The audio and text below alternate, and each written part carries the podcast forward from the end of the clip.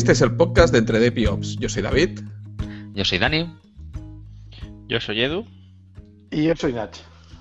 Y Javi está enfermito en casa, que debería ir por el alfabético antes que Dani, pero podido asistir. Y es cierto porque nos ha pasado una foto de su, de su temperatura corporal. Sí, sí, ya estaba cerca de los 39. Le Sí, hemos dicho que se, que se ponga mantas, que hace calorcito aquí en Barcelona en agosto. Pero bueno. Bueno, hacía tiempo que no grabábamos, ¿eh? Yo, yo he cedido a la presión popular.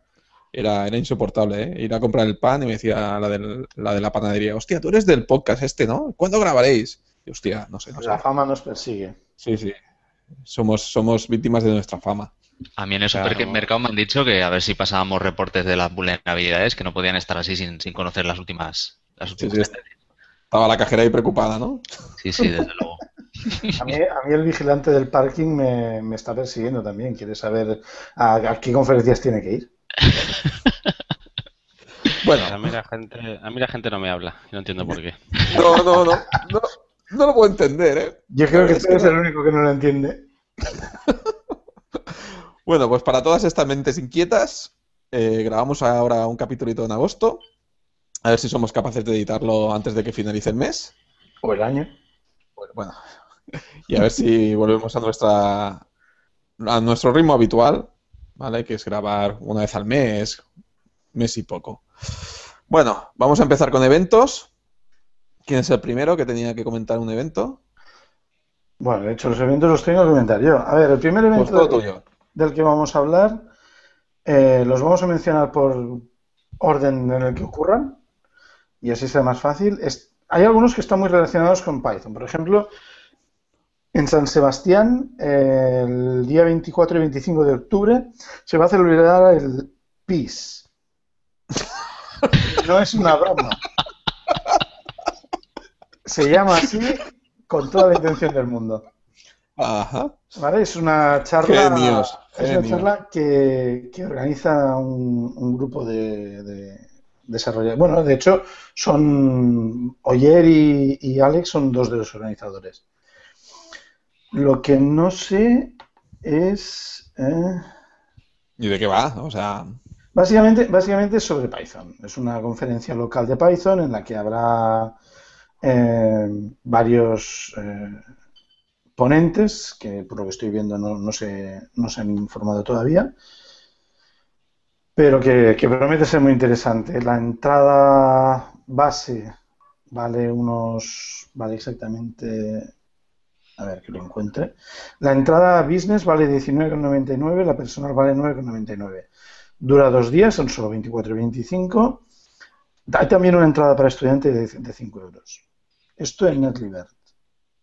¿y ¿cómo se llamaban los, los chicos que lo montan?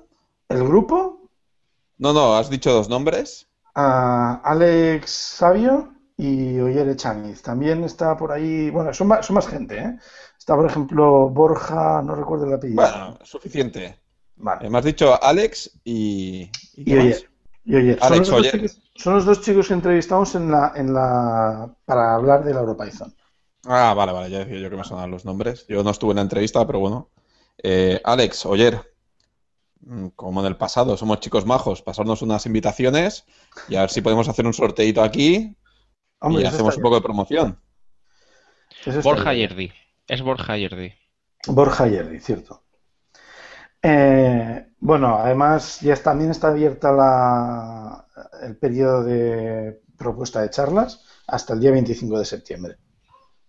¿Vale? La verdad es que vale mucho la pena. San Sebastián es una ciudad muy bonita, el País Vasco es un, es un sitio muy interesante que visitar y esta gente son muy divertidos. Así que es... Incluso aunque no te guste Python, es diversión asegurada. ¿Qué os iba a decir? ¿Vosotros, tú, Nach, vas a ir? ¿Has ido de Yo- ponente a la EuroPython? ¿Vas a ir de ponente o vas a intentar ir a de ponente a esta? ¿Al No sé si voy, no sé si voy a, proponer charla porque la verdad es que no lo tengo muy claro. Tenemos que hablarlo con, con Nuria, que es con quien hacemos los dojos, o, o si no, no sé si se me ocurrirá algo más. Pero en principio ir voy. Yo voy a comprar el, ti- el ticket. Bueno, además están a unos precios bastante asumibles que creo que está al alcance de casi, casi cualquier persona. Así que Sí, sí, sí, sí. sí. No, no es, un- no es una conferencia cara. Son, Yo, aunque no soy persona, lo tengo, lo tengo a mi alcance, pero no creo que vaya. Tengo el cupo ya de, de conferencias este año ya saturado. Tienes el bono familia agotado. Sí. ¿Y Bueno. la otra, que, la otra que, que querías comentar, la otra conferencia? Bueno, son más, hay más. Ah, bueno. Hay, hay dos conferencias que eh, ocurren la misma semana, tres conferencias la misma semana, dos son en Barcelona. La primera es del 16 al 17 de noviembre, eh, se celebra la DockerCon Europe en Barcelona. Básicamente es, no sé si es la tercera o la cuarta DockerCon que se hace, no sé cuántas llevan. O igual es hasta la primera. Y se celebra el 16-17 de noviembre, es esto. Eh, no conozco mucho, solamente sé que en la página de registro tienen un pase de Early Bird por 560 euros. Sí. mm. Se celebra en el Centro de Convenciones Internacionales de Barcelona, en la. Plaza Willy Brandt, que no sé ni dónde está. Pero bueno, eh, igual podríamos ponernos en contacto con esta gente y a ver si nos pueden dar también una entrada para sortear o, o ponemos un artículo en el, po- en el blog y alguna cosita más. Y, y tampoco tienen, tienen el periodo de, de presentación de, de las propuestas de charlas abierto hasta el día 1 de septiembre. Estos cierran un poco antes. Bueno, 1 de septiembre es de aquí nada, de aquí 15 días. Sí, bueno, cierran un poco antes, también lo estamos avisando con poco tiempo. Mm. Sí, sí. Igualmente, muy mala época, ¿eh? Poner el tema de las charlas para enviar los papers y tal en agosto. Por lo menos aquí en España. En el resto de- del mundo, no sé para el país, pero aquí en España, en agosto. También es cierto que no sabemos cuándo se anuncia. No estamos hablando de eso. O sea, lo que quiero decir es esto. Yo lo que digo es que si ellos cierran en septiembre y la conferencia es en noviembre, bueno, hay mucha tarea ¿eh? en preparar esto, pero bueno, en fin, mencionada. Que nos den una entrada y hablaremos más en profundidad. Y les entrevistaremos si quieren. Qué fácil nos vendemos. Bueno, que nos- ya puestos que nos den dos, una para sortear y otra para ir nosotros. Bueno, sí, si alguien puede ir, sí, sí, sí. Es una buena siendo, siendo en Barcelona. Luego tenemos un evento que ya es repetidor, que es la NoSQL Matters. Lo que pasa es que me parece que este año han decidido cambiarle el nombre a Distributed Matters. Distributed Matters. Este evento ya, como digo, ya lo hemos, ya hemos hablado de otras ediciones de él. Es, es un evento que ya es sobre en bases de datos NoSQL y sistemas distribuidos y, tal. Es muy interesante. Lo celebran, supongo que este año también, lo, celebrarán en, en la, la Casa de la Convalescencia, sí, sí, señor. Y es un evento en el que hay muy buen ambiente. La gente se puede hacer, hay muchas po- posibilidades de hacer networking, dura dos días, serán el 20, a ver, que lo diga bien, el 20 y el 21 de, noviembre. Este evento celebra un día de sesiones de, talleres, el día 20, y luego el día 21 es la conferencia. Entonces ellos venden una entrada para la conferencia y otra entrada para los dos días. Y ya están a la venta también. Los, los, eh, ellos le llaman Blind Bird Ticket. Eh, ahora mismo están a la venta los de una los de un día, el día de la conferencia, por 100 euros, 99 euros. Y 70 para estudiantes. Entonces, más adelante, a partir del 20, no sé, de qué día, se abren la, se abre la adquisición de la entrada combinada de taller y conferencias, solo el taller o esto. O sea, hay estas dos opciones. Y luego hay una última opción para comprar la- el- los últimos tickets que les quedan. También tienen abierto el proceso de, de recogida de propuestas hasta el 15 de agosto. Para este falta menos. Eh, esto es pasado mañana. Estamos hablando a 13. O sea que no podéis presentar ninguna charla para cuando digáis el podcast. Pero bueno. Porque evidentemente no lo vamos a publicar antes del, del sábado. Pero bueno, en fin. Eh, la verdad es que en esta, en esta ocasión, bueno, hemos, hemos puesto un anuncio en el, en el, en el blog. Pusimos hace unos meses un anuncio en el blog. Tenemos que hablar con ellos para ver, pues, pues si quieren darle más visibilidad o no. Siem- Siempre hemos tenido muy buena relación con ellos, o sea que, a ver, no sé, a lo mejor también que hay alguna entrada que podamos sortear o, o para poder ir y explicar eh, cómo ha ido. Y finalmente, la- el último evento del que vamos a hablar hoy es la PyConES. La PyConES es la conferencia Python en España, en castellano, organizada por, el grupo de Python España. ¿Vale? Este año, los- esta, esta es una conferencia que dura dos días, se hace en un fin de semana. El año pasado fue Zaragoza, en Zaragoza, el anterior en Madrid, este año es en Valencia, en la Universidad Politécnica de Valencia. Eh, la entrada vale, a ver, que lo había visto antes, pero no me acuerdo. El Early Bird era 20 euros, pero ya se ha agotado. Y la entrada individual vale 35 y si la compra la empresa son 80. Si se compra por empresa. Tienen el Call for Proposals. El deadline también es el 1 de septiembre y se pueden presentar charlas de 30 minutos más 5 de preguntas o workshops o tutoriales de 2 a 3 horas. O sea que si, quiero pre- si queremos presentar las charlas, yo ya me puedo dar prisa. Vale. Pues creo que ya está, ¿no? Sí, No está pues mal. Hemos acabado con los eventos. Muy bien, muy bien. ¿Algún otro que no hayamos puesto aquí que os suene? Así que vaya a pasar en España. Eh, la JBDCconf, ¿no? La de Java, ¿no? Que ha montado el Yuk local. Era en la universidad, ¿no? De aquí en la, en la FIP, en la UPC, en la Universidad de, de Barcelona de Informática. Pues no recuerdo. Ahora voy a. Pero no- ¿no había sido ya? Ah, sí, fue. Pensaba que era, que Sí, que era más sí. adelante, sí, sí. No, no, ya me suena, me suena que ya fue. Porque estaba, Sí, me fue- estuve planteando ir, estuve- me, estuve, me estuve planteando pasarme, pero no. Hay uno, hay uno que acabo de recordar, que es el 5 de noviembre en Barcelona se celebra el primer AW Amazon Web Services Summit. Ah, sí, estoy apuntado. Sí, pues nos veremos No, allí. primero, ya, ya hubo un submit, ¿no? De Amazon. No, no fue un summit. ¿Y qué era? Era otra cosa, pero no era un summit. No. Este es, Era un este no es- submit. si los organizadores del evento dicen que es el primer AWS Summit en España, pues será el primer AWS Summit. Ah, Hubo el Reinvent. Sí, no, el Reinvent es el de Las Vegas. Sí, sí. Perdona, el, el, el Interact, que fuimos tú y yo la última vez. Sí, correcto. Pero hace unos años hubo otro, que no recuerdo cómo se llamaba. Ostras, no. Sí, sí. el Interact fue el que fue allí en Fabric Codes. Correcto.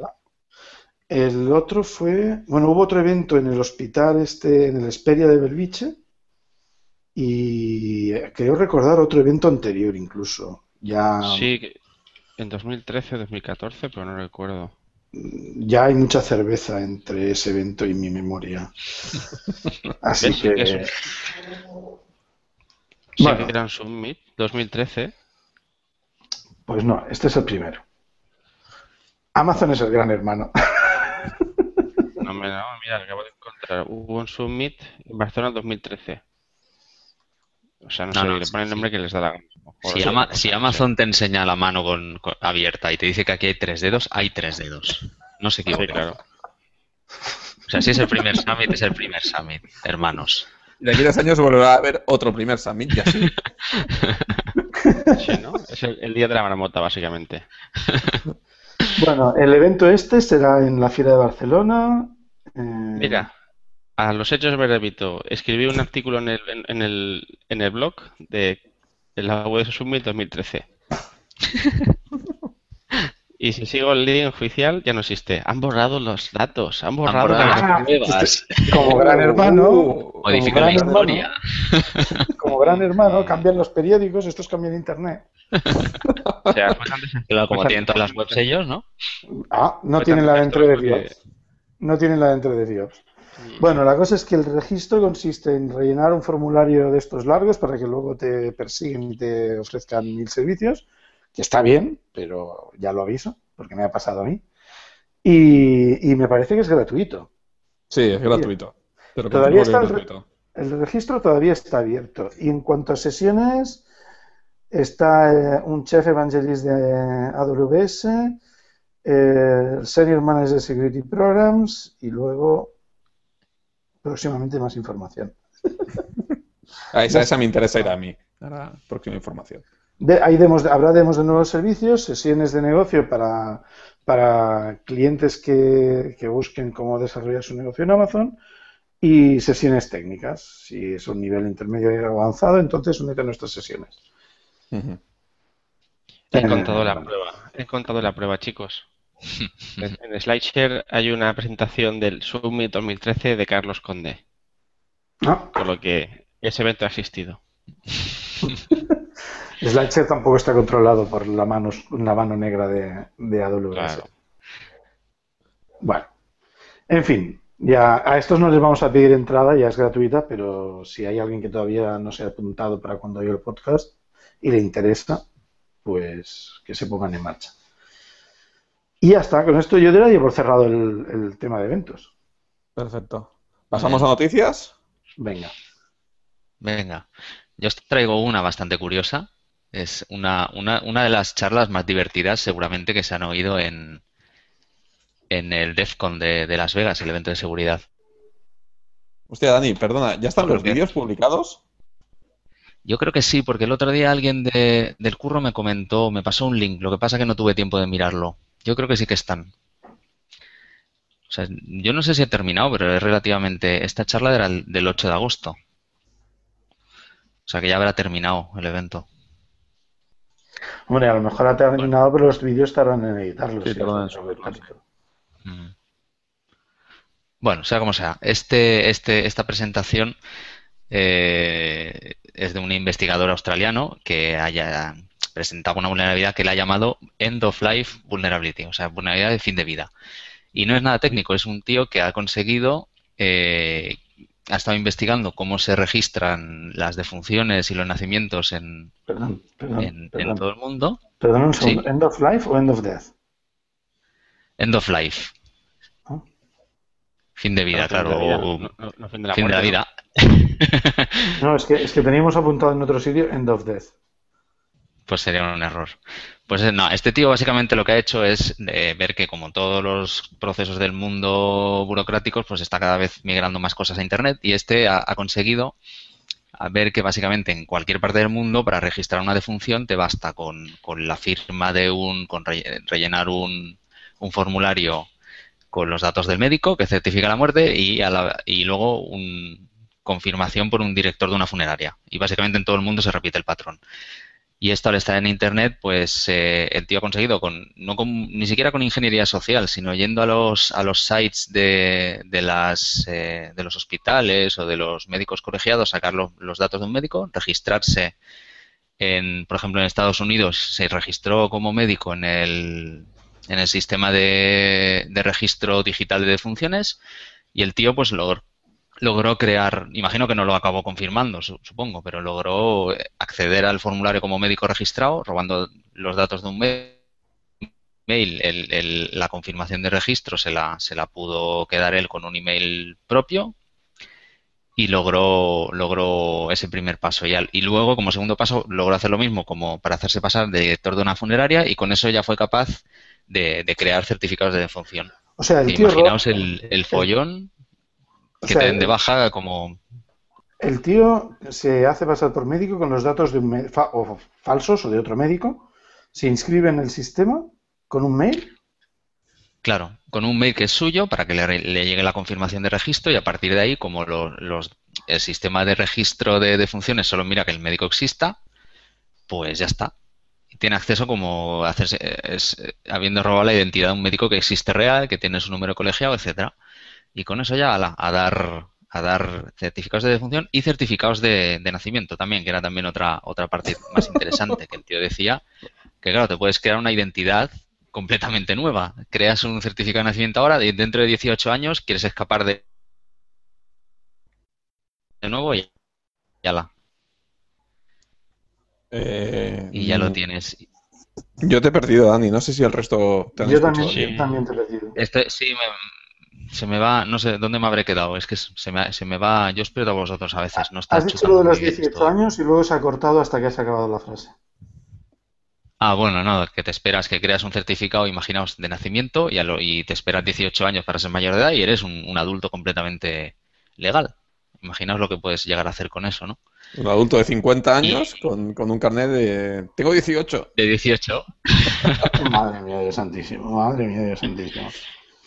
Por favor. Sí, sí, es, es- esta es de las charlas más divertidas seguramente que se han visto en el... Incluso el tío logró registrarse, esto ya fue como un bonus, logró registrarse como director de funeraria legítimo. Es decir, se creó una web de, de- de su negocio, de la funeraria, se registró para un examen online, pagó los 300 y pico dólares que valía hacer el examen y le pasó el examen y le concedieron el... Imaginaos, ese tío capacitado para para manejar cadáveres en su, en su casa o en su domicilio para Es que, no, no, pero es que además estoy leyendo que, que dice, que dice el artículo que vamos a linkar al enlazar en el podcast, dice, un punto importante a recordar, dijo el ponente, eh, era mm, hacer la causa de la muerte Ah, sí, poco sí. controvertida. Si no, puede presentarse en casa Claro, claro. por el que te has hecho pasar un, un ¿cómo se llama esto? Un, Sí, un policía o un coro. no, un coroner, que es un, caray, un forense Sí, para investigar el caso.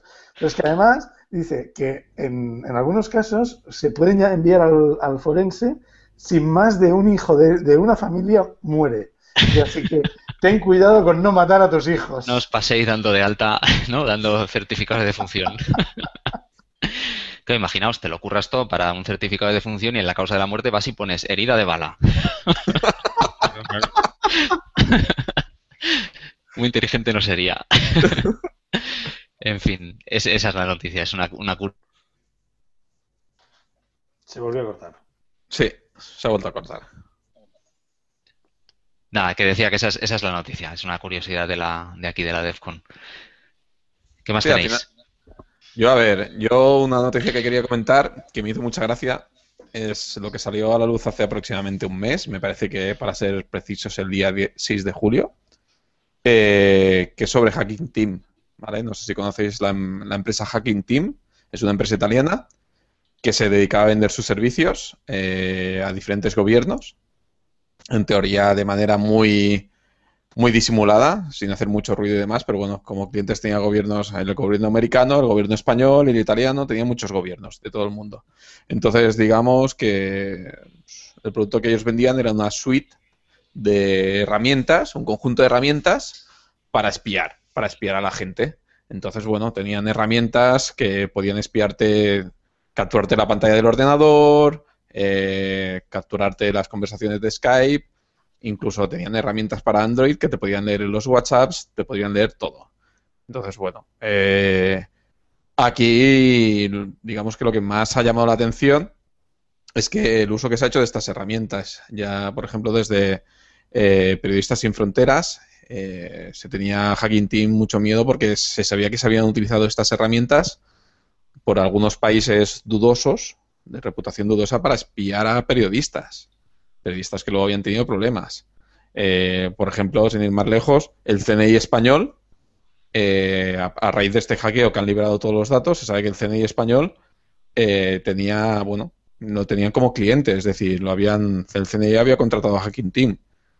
Aquí básicamente lo que les ha pasado es que los han hackeado, han sacado 500 gigas de información y las publicaron en un torrent a disposición de todo el mundo. Entonces la gente se ha ido bajando, en esas 500 gigas tenían documentos, tenían emails, tenían el código del software que utilizaban, estaba muchísima información. Eh, incluso al punto de que, por ejemplo, Wikileaks ha hecho una página que también pondremos el enlace en las notas del podcast, donde te vas y puedes buscar dentro de los mails. Entonces es bastante divertido Qué bueno. hacer búsquedas de, bueno, de algunas direcciones de alguna empresa famosa o de algún gobierno. O también, Yo- pues bueno. Yo lo primero que quiero destacar es la, la ironía que tiene que una empresa llamada Hacking Team sea hackeada. Sí, de hecho, eh, lo que hicieron al hackearla eh, fue, fue enviar un Twitter, cambiando el nombre de la cuenta de Twitter, de Hacking Team a Hackett Team. ¿vale? Qué bueno.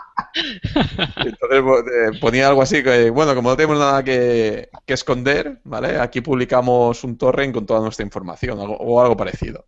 Ah, esto lo hicieron ellos mismos. El No, no, no, no, no, eh, lo- no, no, no, estos fueron los hackers que es que Vale, les Que hacían eran hasta la cocina. trolls, eran unos hackers y eran unos trolls también. Sí, sí, sí. Sí, y unos cachondos mentales. Aquí, a posteriori, he leído información que decía que, bueno, que el propio, uno de los, eran dos creadores, los de las empresas, dos, dos chicos italianos que empezaron desarrollando una herramienta de sniffing, me parece.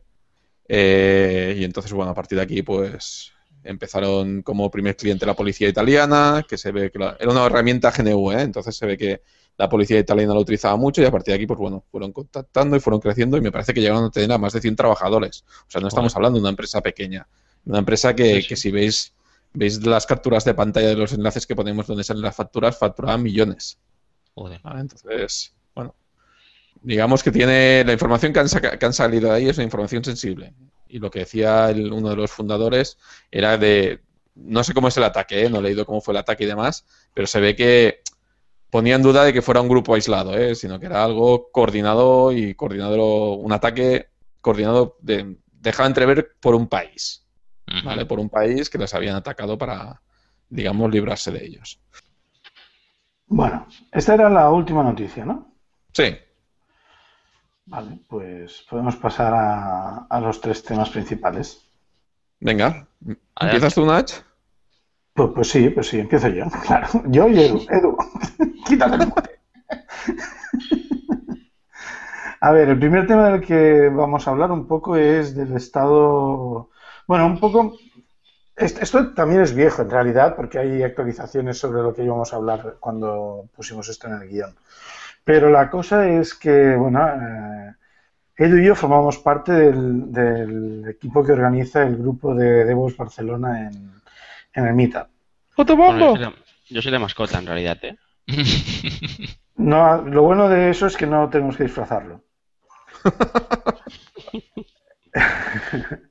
bueno, la cuestión es que hemos, hemos conseguido reunir a un grupo de, de personas. mm, O sea, aparte de nosotros dos, hay, hay tres más.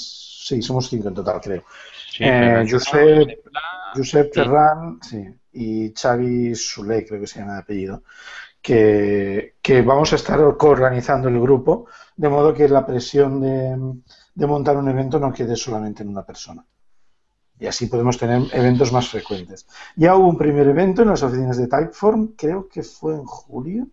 No, en junio. Creo que fue en junio, ahora no recuerdo. Sí, Sí, sí, sí, diría, que fue en junio. Junio. Sí, sí. eh, en el que se dimos unas charlas de, de Ansible y de Elk y bueno, y el feedback estuvo muy bien, esas oficinas son muy guapas.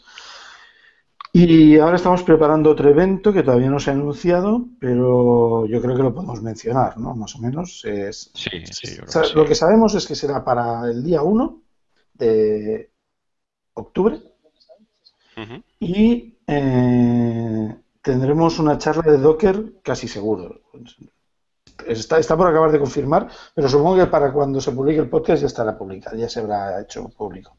¿Qué será del estilo introducción al Docker o...?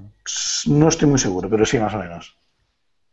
Yo diría que sí. Es, eh, la, la va a dar Jorge Díaz, que es un ingeniero que ahora está trabajando en Shipstead, y nos va a hablar de cómo montó en otra empresa que estuvo antes un- una plataforma con Docker. O la idea era esa, al menos. No sé si, si luego vamos a cambiar la charla.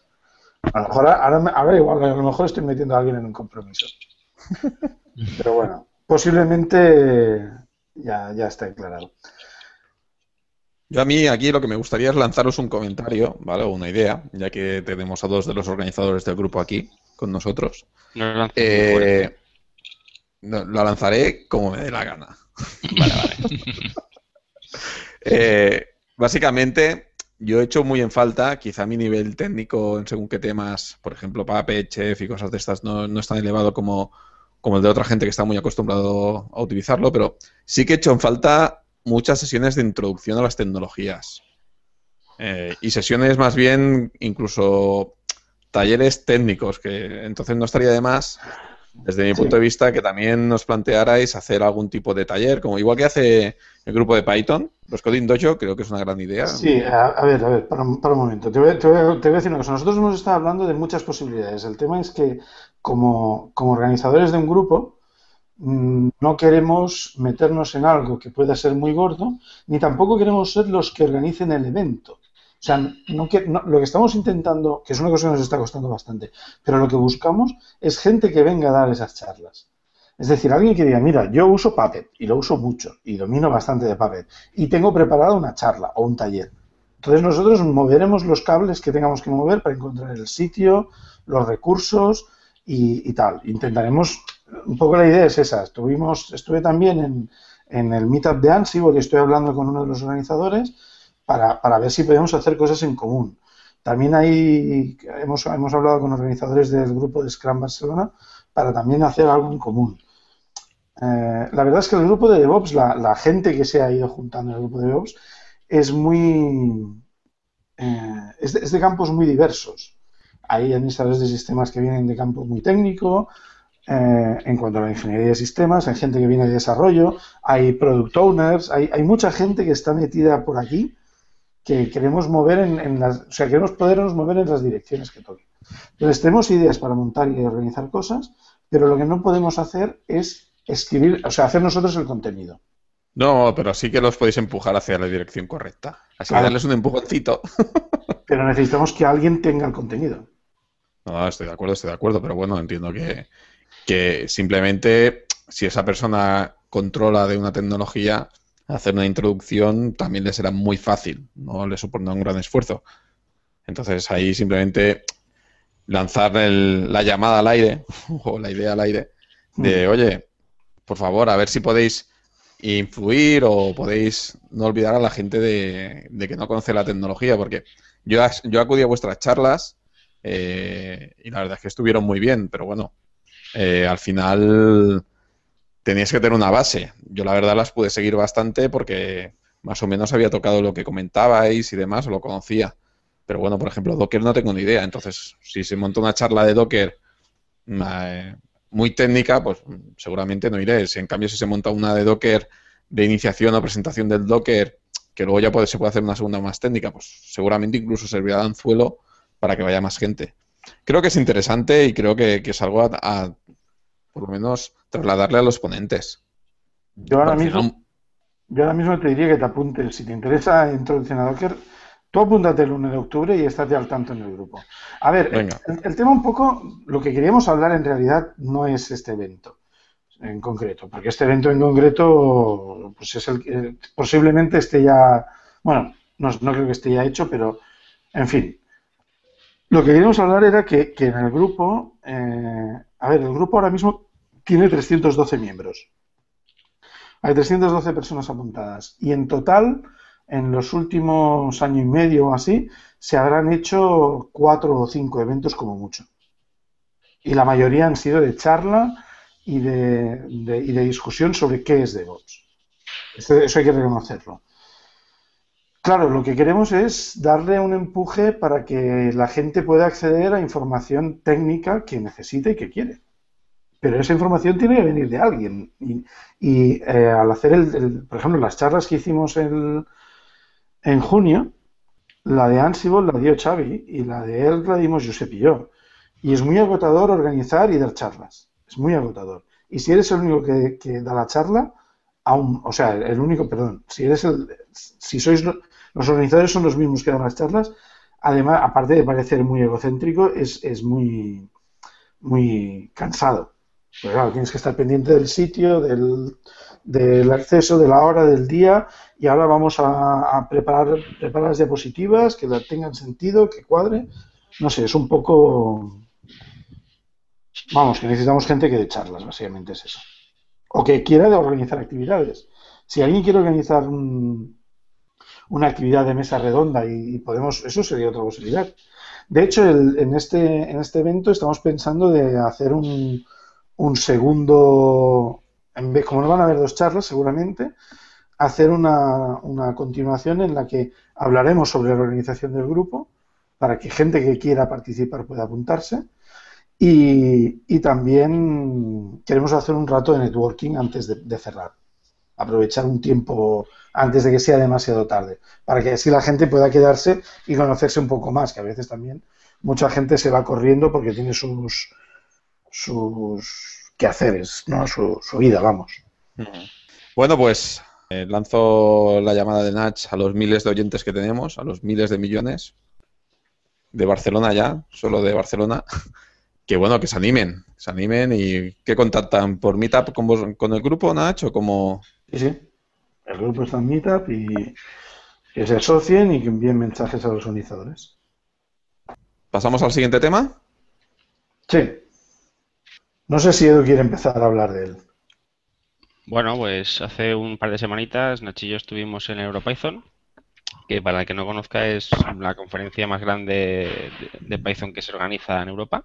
¡Del mundo mundial! Ah, muy mundial, ¿no? Pues la co- contrapartida europea, la PyCon, ¿no? Entiendo. La PyCon siempre se celebra en Estados Unidos. Bueno, la, la PyCon se celebra una en cada país. Sí, pero Ahí- ¿no han ahí- hecho alguna vez en Europa? No tengo claro. Sí, sí, bueno, aquí se hace una en España, hay en- creo que hay en Italia, también hay PyCons, en Alemania y diría, no sé si en Francia, y Sí. diría que algunos países, Polonia casi seguro que hace una PyCon. Bueno, Polonia hace seis o siete eventos de Python al año. Joder, Mucha actividad. Bueno, pues es un evento, que- un, un evento que, como ha comentado Nach, pues lo organizó la, la Asociación de Python de San Sebastián, que son los que organizan la, la Python San Sebastián aquí unos meses. Y la verdad que es un evento que yo sido lo primero que, que, que asisto y ha sido una sorpresa muy grata, un evento muy interesante. Hemos, eh, yo personalmente, Nach, supongo que igual ha conocido, conocido mucha gente interesante y unas ponencias que han estado bastante, bastante bien. Y los pinchos de la Catherine eran cojonudos. Eso, eso también es cierto. A ver, el, el tema, el tema del EuroPython es que es una conferencia que vale, el Early Bird costaba unos 250, 260 Bueno, euros, depende si Depende si eras business, bueno, habían tres tipos, ¿no? El, el- el estudiante, el, el me gusta Python pero no, no lo uso profesionalmente y el business que era para alguien que pues que trabajase a nivel profesional, o sea, tuviese un servicio montado con Python o algo o por el estilo. Pero Es, bueno, es era- condición, diría, diría que el business era para quien les hacía la factura, ¿eh? Para quien necesitaba una factura. Sí, bueno, puede ser. Así Sí, la descripción sí. ponía, pues sí, creo, más o menos, pero bueno, Bueno, en cualquier era caso, una. Para ser una semana de evento, era asequible. Sí, y claro, dura una semana, son siete días, de lunes a viernes son las charlas, eran, fueron las charlas, pero es que además la- los otros EuroPythons que he ido yo son iguales, ¿eh? El fin de semana son sesiones de sprint o para que tú estés por allí eh, escribiendo el código que te interese o tal. Y, y lo que sí que es cierto es que se hace un montón de networking, un montón. Y además con gente muy importante. Por ejemplo, este año en Bilbao estuvo el creador de, de Python, Guido Van Rossum, pero tranquilamente puedes, en- sin darte cuenta, puedes estar sentado al lado de alguien que ha creado algo bastante importante. Por ejemplo, Sí, ¿no? estuvo... Estaba el, estaba el creador de Shanty también, ¿no? Me lo llegaste a presentar, creo. Sí, sí, sí. No recuerdo el nombre. sí, sí. Eh, David Kramer. Kramer. Pero también está por ahí Holger Krecker, que es el creador de PyPy, el, el fundador de PyPy y el creador de PyTest y Six o Tox, ahora no recuerdo cuál, cuál es. Pero es que constantemente ahí hay muchísima gente famosa dentro del mundo de Python, claro. Es, es muy divertido. Además hay muchos eventos. Eh, Google tuvo un stand, un stand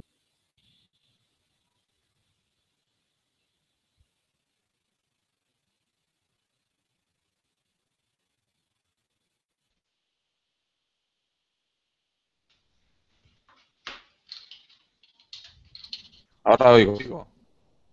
Dani, te oigo. ¿Algo? ¿Qué ha pasado? ¿Me oís? Sí, Nos sí, hemos caído, oigo. ¿no? ¿Tú me oyes? Yo te oigo. Sí, sí. Ahora, ahora. Ah, Se ha caído, se ha caído Google, se ha caído Amazon. Ah, que, que ha pasado el Garbage Collector de. Hangouts y se ha Ah. Se congelado. ha Chavas Collector. Dice, esto suena mal, esto es basura, fuera. Claro, tío. ¿Qué decías, Daniel? ¿Daniel? No, que se ha cortado Nach. No, no, se ha cortado, se ha cortado. Llevabas hablando solo no sé cuánto rato. ¿Ah, sí? Sí, Mola. sí, sí. No queríamos decírtelo, pero pareces un loco. ¿Y dónde me había quedado? Eh... El wow. creador de PyTest y... Sí, Ah, vale, sí. ya está sentado al lado de, de alguien. Sí, Ah. así también he mencionado que no me habéis oído que hay muchísimos eventos durante, durante, o sea, mientras estás por ahí yendo de una charla a otra, hay muchos eventos. Te puedes encontrar tranquilamente con que la gente de Google, que un stand gigante, está sorteando Nexus 6. Por ¿Y os tocó? No. Yo tengo una camiseta. para ser ciertos, yo vi un día que sorteaban un Nexus 6. Eh, Hacer un sorteo de este tipo diario. No sé si siempre Sí. era un Nexus 6. Mola, Sí, mola. Google siempre está arreglando cositas. Pero bueno, luego además se acaban las charlas y no se acaba el evento. O sea, no se, se acaban las, las- cada día se acaban las charlas a una hora, pero luego pasan cosas también. Por ejemplo, nosotros fuimos un día a una sidrería eh, con, con un... Bueno, esto tiene costes extra, ¿eh? Aviso. Fuimos un día a una sidrería a cenar con, con más gente, otro día a hacer una cena, un evento social, otro día con un grupo que, que estábamos allí nos fuimos a jugar a un laser tag, no sé. es- Eso está bien porque si vas tú solo y no conoces la ciudad o no conoces a nadie o vas con otro compañero, que es lo habitual, pues es una manera de, de ver sitios, ¿no? Y además hacer networking con gente ahí de las charlas y acabarte relacionando. Yo lo, lo considero bastante bien porque normalmente es eso, o sea, tú te vas a un evento y cuando finaliza el día del evento, o sea, cuando cierran las puertas, la- las puertas las charlas luego, pues cada uno se busca la vida, ¿no? Pero que hagan estas cosas o que te den la opción, o que tengas que pagar un plus, te den la opción de, de poder ir con un grupo de ahí y tal, a mí me parece, me parece muy buena idea, me parece muy bien. Sí, no, la verdad es que, a ver, eh, por ejemplo, nosotros conocimos a una chica que, que venía de Polonia sola, un- una backend developer que venía sola y claro, se nos acerca, oye, que, que ostras, que de dónde sois y tal, y cómo... y- Estoy sola, estoy sola. Bueno, tampoco fue así, pero sí que fue del palo, sí, pues que habéis ido a beber, no sé qué, ah, pues mira, ahí hay una gente que se va ahora a un bar, no sé cuántos. Ah, mm, la verdad es que eh, comparándolo, por ejemplo, con otro evento, claro, no dura una semana, pero sí que me, me parece comparable en cuanto a la cantidad de charlas y de gente que mueve, eh, es la FOSDEM. Bueno, en la FOSDEM se, se mueven siete veces más personas, pero claro, esto solo es de Python, entonces, y fueron 1100, más o menos. Entonces, Aparte de forma es gratuita también, eso es- facilita el acceso a mucha gente que no podía permitírselo, claro. Y también es de muchos temas distintos. Sí, también. Entonces, entonces, claro, ¿qué pasa? Que aquí la gente viene y ya tiene un tema del que hablarte, que es, ¿y tú para qué usas Python? ¿Tú qué haces con Python? ¿Sabes? O sea, entonces se crean unos vínculos mucho más fácilmente que, al menos de lo que yo he visto en la FOSDEM. O sea, en la FOSDEM interactuar con otra persona y hacer un networking es un pelín más difícil que en, Uf. en EuroPython. La verdad es que sí. Oye, y una pregunta. eh, ¿habían diferentes niveles? Es decir, siempre habláis de gente que si el creador de no sé qué, el creador de no sé cuántos y tal.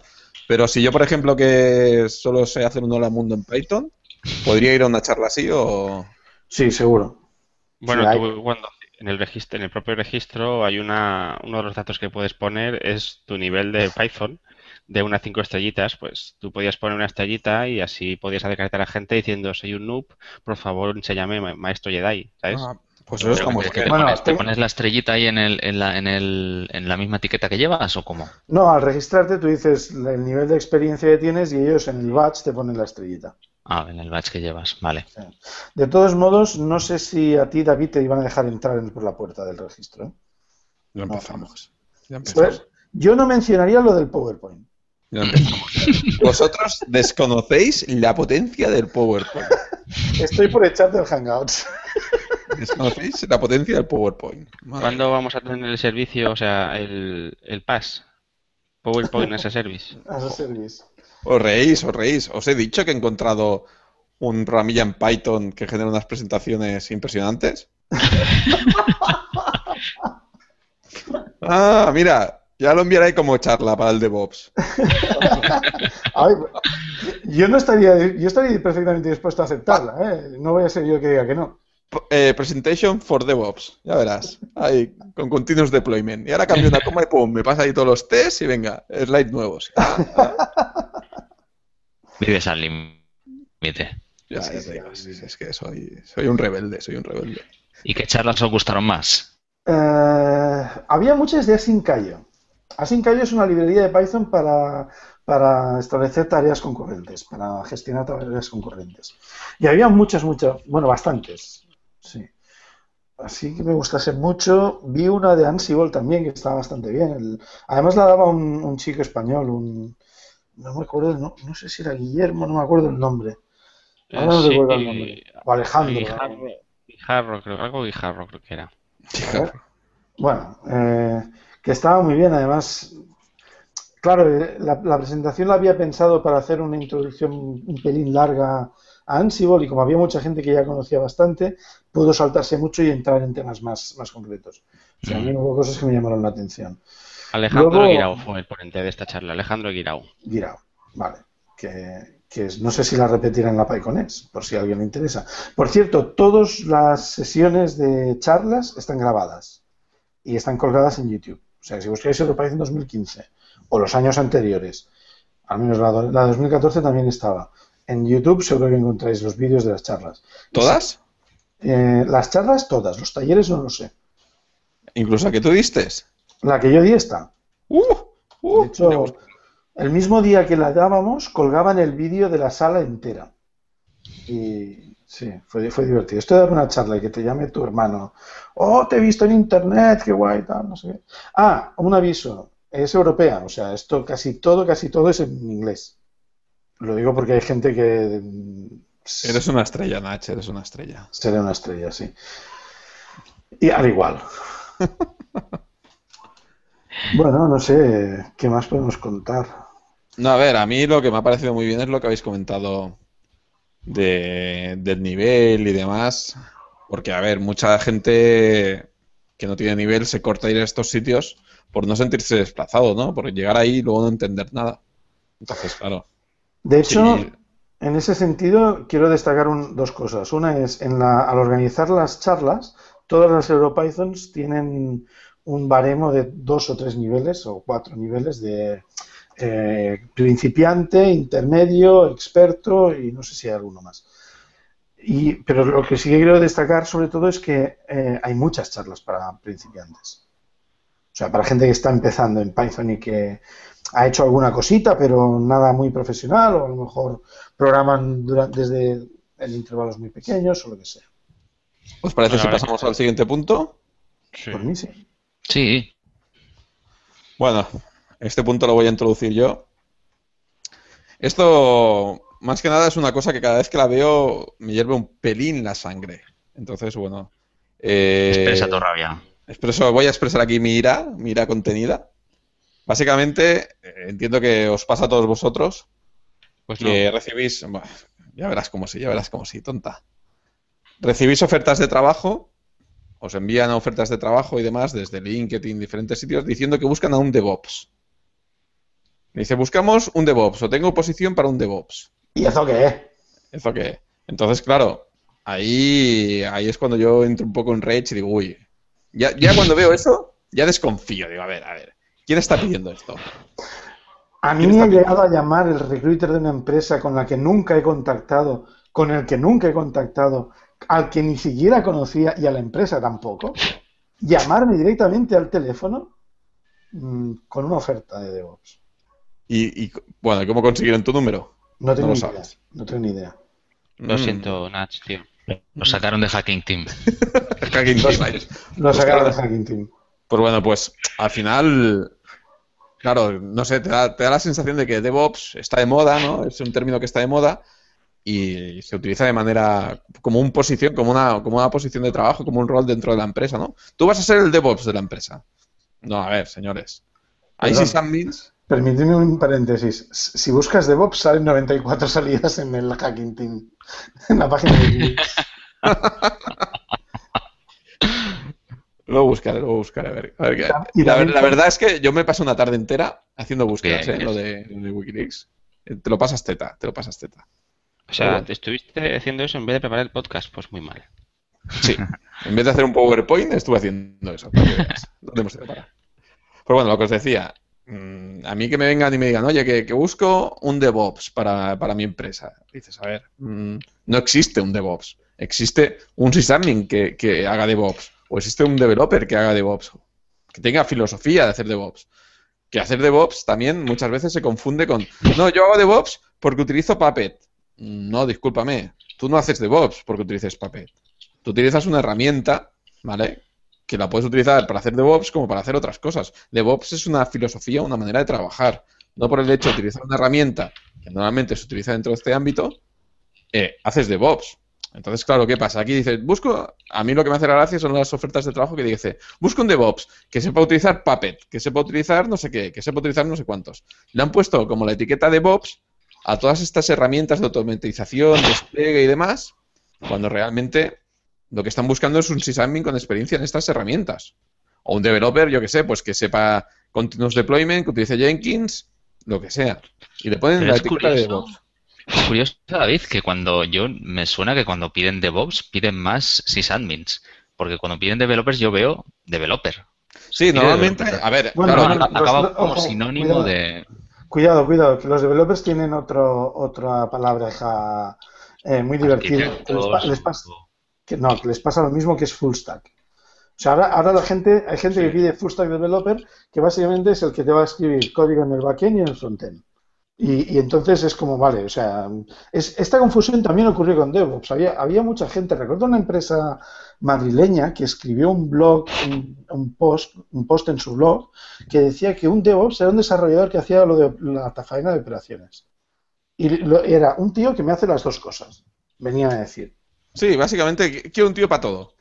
O sea, el tema, yo creo que el tema aquí es como decir, em, tú trabajas con software libre porque, o, o sea, la, la gente que trabaja con software libre es porque sigue su filosofía, ¿vale?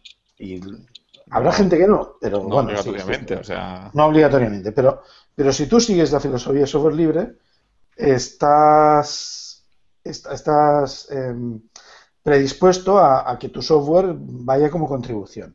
Entonces, por ejemplo, si yo soy una empresa que, que quiero que, la gente esté contenta con el eh, pro- eh, desarrollando para proyectos eh, libres, buscaré gente que siga esa filosofía. Yo entiendo que la empresa utilice la palabra DevOps como un gancho para encontrar a la gente. Lo que no me parece bien es que se hable de DevOps como si fuese un nuevo rol, porque no lo es. Estoy de acuerdo, o sea, es una manera de trabajar, no es un rol dentro de la empresa. Entonces, claro, yo recibo como- una oferta de esta y ya desconfío. ¿Sabes? Y dices, Como curiosidad, como curiosidad, es- mientras habláis estoy buscando DevOps en el LinkedIn, en el apartado de Jobs, hay 140 resultados. "Ah, es que es eso. Y Si ya te digo, si a mí me ha venido, DevOps no, no es que, no es que me vengan DevOps- cientos y DevOps cientos. engineers. Pero a mí me llega una vez a la semana recibo una oferta. Como tengo puesto ahí en el LinkedIn DevOps y tal, pues mira, salto, ¿sabes? Una vez, pues tienes suerte.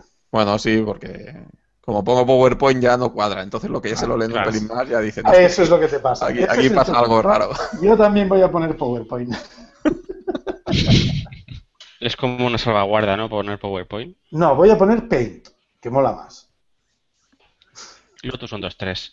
Pues, a ver, yo, Hostia, sinceramente creo que la, la batalla está perdida ya, ¿eh? Porque a nivel de negocio, a nivel de recruiter y todo esto, uf, siempre necesitan palabras de estas que suenan bien, que suenen guays, y uf, yo creo que es difícil ya, ¿eh?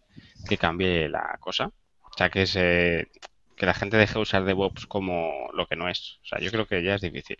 Pero ¿quién, ¿cómo definiríais? ¿Os atrevéis a dar una definición entonces de DevOps? que es, David decía, es una filosofía o No, cómo? es una manera de trabajar, es, es una filosofía. Una Para- metodología, quizás. Sí, una metodología. Ni, ni- Y ya no es una. eso. De, hecho, no es, ni- es como es muy parecido a Agile en esto. No Es- es, una metodología. Es un grupo, es un grupo. Es o, sea, es- un grupo de técnicas y trucos y metodologías y eh, o sea, coge, coge conceptos de automatización, coge muchos conceptos del Agile, coge, bueno, es, es juntar varias cosas, ¿vale? La automatización, luego también el tema de, de iteraciones, una comunicación fluida dentro de la empresa, ¿sabes? A tener siempre claro, bueno, son muchas cosas. De hecho, en el blog tenemos un post de introducción de qué es DevOps que lo explica muy bien, eh, que ya tiene un tiempecillo. Y es una, en, como decía Nach, en los grupos de DevOps Barcelona hemos hecho un par de sesiones así en- de, de qué es DevOps, porque normalmente es un término que da mucho a debate. Pero al final es lo que decía Nach, es un grupo de, es un conjunto de, de métodos y herramientas, ¿vale? Que juntas, pues te, tienes una manera de trabajar que bueno, que automatizas mucho, utilizas muchas Mira, metodologías ágiles y. Perdón que te interrumpa. Por poner un ejemplo muy claro, cuando, cuando un desarrollador que, que utiliza tests se encuentra con un bug en su código, lo que hace es escribe un test que prueba este bug, el test falla porque el bug está presente, resuelve el, el bug en el código, comprueba que lo ha resuelto con el test y entonces lo da por bueno. Y ese test se mantiene allí para evitar que el bug vuelva a aparecer o detectar que el bug vuelva a aparecer. ¿Estamos? Esto todos lo tenemos más o menos claro. No, no, sé, no sé si me he ido mucho por las ramas con, con esto. Pero la cuestión es que un, ingeniero de sistemas, yo he conocido ingenieros de sistemas de muchos tipos, y vosotros seguro que también. Y la gente que nos escucha también, seguro. La cuestión es, ¿qué pasa? Yo estoy en mi casa y me suena una alerta de la guardia y, uy, eh, que se ha caído este servicio. Abro el portátil, me conecto al servicio, al, servidor, busco el servicio, lo reinicio y me, y me, voy a dormir y al día siguiente Santas Pascuas. Reportaré el evento a donde sea, pero ya está, me quedo tan ancho. Eso no es DevOps. DevOps es utilizar la misma filosofía que sigue el desarrollador cuando hace ese test para el, para la ingeniería de sistemas, que es que tú al día siguiente, cuando llegas a tu trabajo y dices, ayer se cayó el servicio tal, pues voy a poner una monitorización para, bueno, claro, sí, si te has saltado la alerta tal, pero sí, bueno, no lo he dicho bien. He puesto, he puesto el principio, la cuestión es, me llaman porque algo se ha roto. Entonces yo pongo la monitorización para evitar la llamada. O, por ejemplo, no es solo eso, no es solamente el, cómo gestionar los eventos o las alertas, sino es un montón de cosas. Es aplicar la misma filosofía que se utiliza para el desarrollo. Por ejemplo, eh, cojo mis scripts y los pongo en un repositorio. Y así tengo, mis scripts están versionados. En vez de ser scripts, eh, o, en lugar de ser scripts monolíticos, código secuencial, me lo combino un poco y cojo las cosas que puedo reutilizar en diferentes sitios, lo hago, en lo, pongo en una librería. ¿Sabes? Yo creo que un poco la filosofía que hay que seguir, que, que, define DevOps, es la que sigue este tipo de, actitudes. Es que de hecho, de hecho, perdona Nach que te corte, de hecho, no hay nada, es lo que tú dices, es una filosofía a seguir, no hay nada definido de tu código tiene que estar en un repositorio de versiones, tu... no, no, es una manera de hacer las cosas y, por ejemplo, en mi caso, puedo aplicar dos, tres, cuatro, cinco cosas que me interesen, ¿vale? De, como por ejemplo lo que dice Nach, pues eh, metodologías ágiles, meter mi código que no sea monolítico, meterlo en un repositorio de versiones, etcétera, etcétera, y tú puedes utilizar, pues, otros, otro tipo de cosas, ¿vale? Pero al final es eso, al final hay unos principios, que es lo que explicábamos en el post, de que siempre se tiene que cumplir, sobre todo pues que bueno, que haya mucha iteración, que haya mucho flujo de información, que ah, se compartan la información entre los grupos, bueno, una serie de, principios a seguir, que da igual cómo los sigas y es una manera de trabajar. ¿Qué es eso de que haya mucha iteración? Pues lo que decía Nach, por ejemplo, si cada vez que te encuentras una cosa nueva, pues generes un caso específico para ello y, lo cubras, ¿no? Lo que hemos hablado del ejemplo de... Correcto, sería, una, sería un ejemplo, ¿vale? Sería un ejemplo.